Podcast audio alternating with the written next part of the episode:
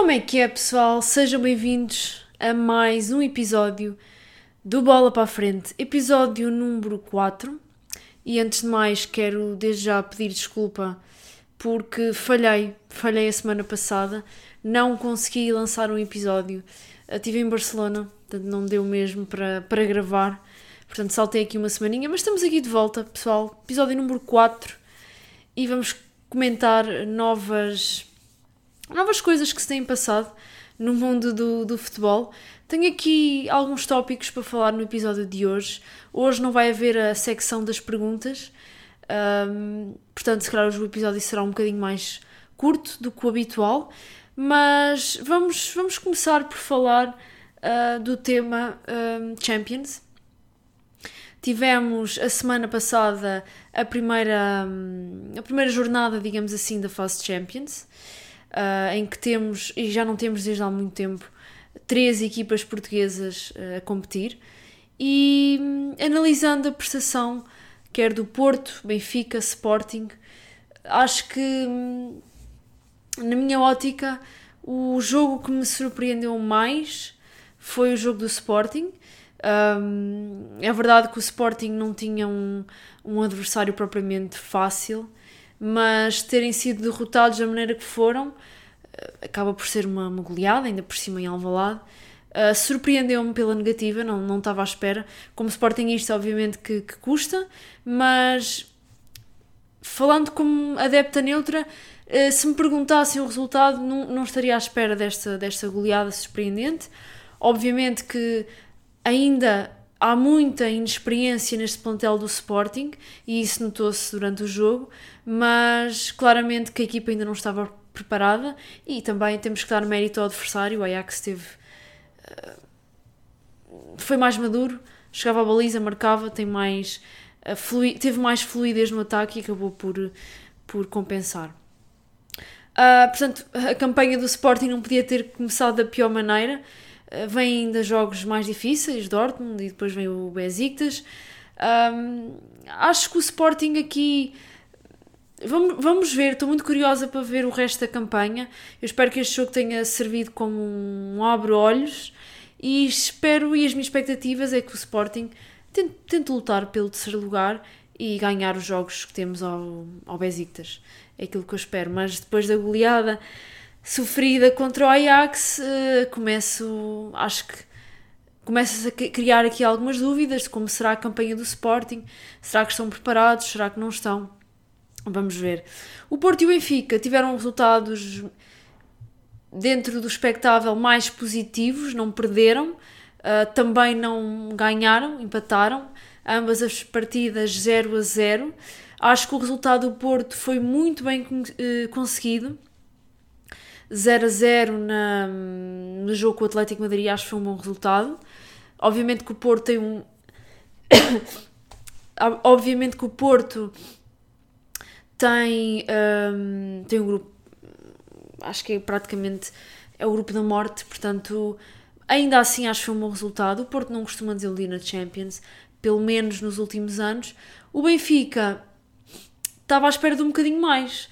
O Benfica está a fazer um arranque de temporada extraordinário, aliás, estou em, estou em primeiro de forma clara, e, e ter empatado com a equipa teoricamente, entre aspas, uh, mais fraca, não foi propriamente um resultado excelente, porque o Benfica ainda vai a Barcelona, vai ao Bayern. Uh, não é que o Barcelona esteja tão forte como, está, como estava há uns anos atrás, mas não deixa de ser o Barcelona e o Benfica tem aqui uma, uma batalha, tem aqui batalhas duras pela frente e com o Dinamo de Kiev deveriam ter ganho, mas pronto.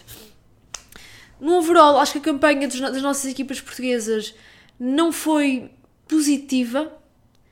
Acho que o jogo mais positivo, mesmo o Braga, que jogou na, na Liga Europa, também perdeu. Portanto, acho que aqui eh, talvez a equipa que tenha conseguido o melhor resultado foi realmente o Porto ter empatado com o Atlético, o resto acho que acabou por ser um bocadinho a desilusão, na minha opinião. Um, houve também resultados surpreendentes também, por exemplo, Paris Saint-Germain não foi além do empate com o Bruges, uh, o United, este talvez tenha sido um dos mais surpreendentes, um, perdeu contra o Young Boys, teoricamente acho que é a equipa mais fraca do grupo. Portanto, houve aqui algumas surpresas, mas vamos ver. Vamos ver como é que corre a Champions e é sem dúvida uma das minhas competições favoritas a nível de futebol, de clubes. Um, e acho que basicamente era isto que eu queria dizer sobre a Champions. Ansiosa pelas próximas partidas e vamos ver como é que, como é que, se, como é que continuará a prestação das equipas portuguesas. Um, próximo tópico, eu queria falar. Uh, houve uma grande polémica em torno de João Félix. A expulsão que ele teve no Atlético Madrid. Por acaso, o tema João Félix já era algo que eu queria uh, falar há algum tempo, mas uh, não surgiu. João Félix foi aquele jogador que teve. Foi uma das transferências. Na minha opinião, foi uma das transferências mais polémicas que houve no futebol. Um, pela, pela verba, uh, pelo jogador que é, para o clube que foi. O facto de ser o agente Jorge Mendes, houve aqui um, conjunto de ações que para mim foram bastante controversos. Na altura, e ainda agora, acredito que, que João Félix não valeria aquele dinheiro e não vale. Portanto, acho que foi um. Obviamente, quem se fica a rir ao Benfica, claro, foi muito bem vendido, uh, mas acho que o Atlético cometeu aqui um grande erro e acho que também João Félix cometeu um grande erro em ter ido para o Atlético Madrid, uh, porque eu, opinião sincera, eu não acho que o João Félix seja um jogador por aí além, reconheço as suas qualidades, reconheço que é um, um bom jogador. Agora, se irá chegar aos calcanhares de Alan, Mbappé, Sancho enfim, esses jogadores que estão aí na berra, acho que não.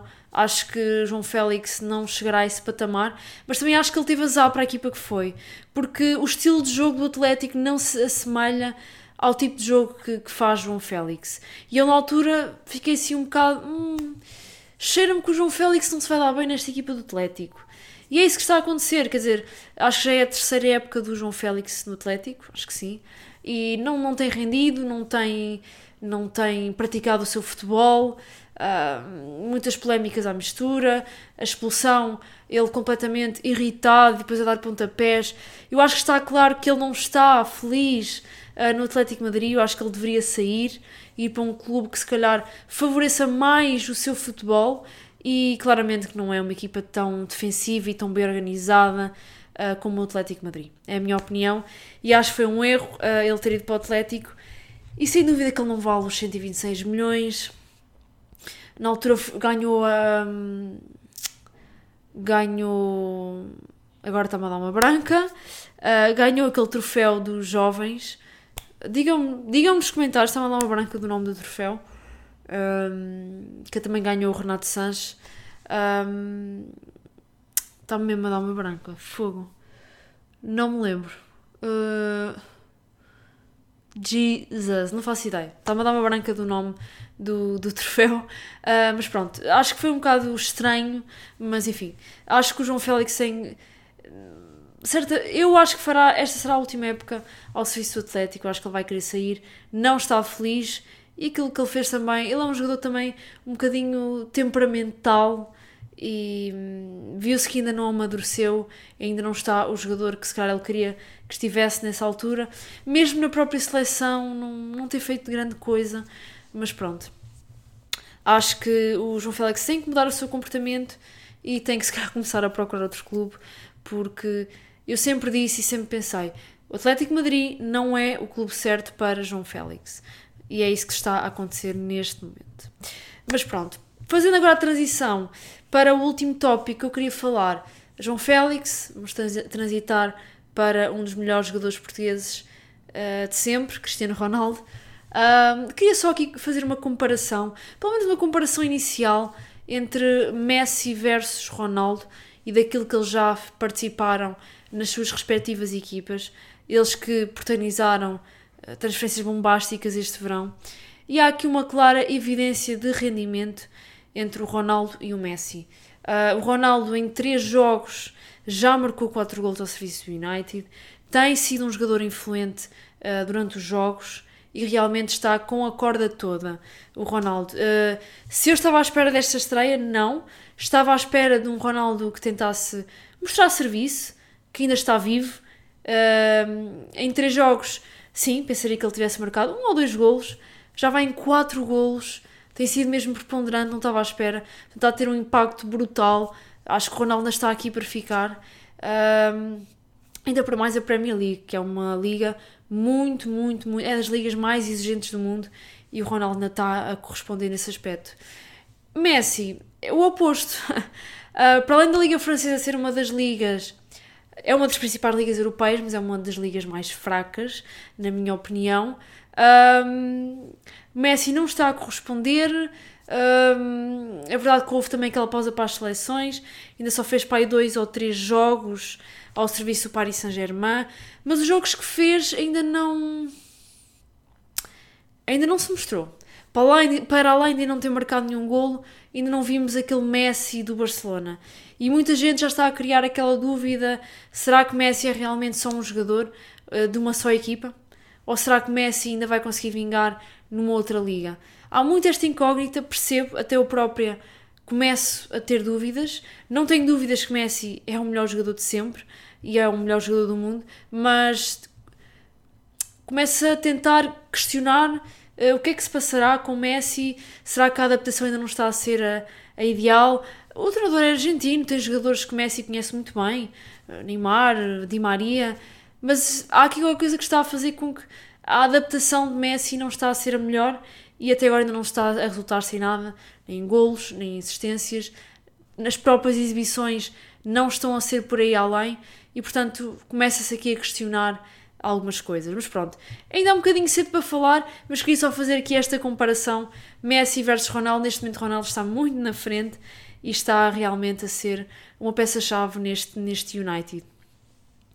Uh, e pronto, pessoal, era basicamente isto que eu queria falar neste podcast. Este podcast vai ser um bocadinho mais curtinho do que o habitual. Uh, não vou responder a perguntas de, de subscritores, mas pronto, queria abordar estes temas. Acho que falei. E pronto, vocês já sabem, pessoal, os episódios vão estar disponíveis no Spotify, no YouTube e portanto comentem, deem o vosso like, partilhem. Seria mesmo muito, muito fixe para chegar a mais gente. E pronto, e é isso. E vamos ver um, próximas novidades, dramas, uh, polémicas do mundo do futebol, porque isso há sempre. Mas já. Yeah. E é isso, pessoal. Eu espero que vocês tenham gostado e vemos no próximo episódio da Bola para a Frente.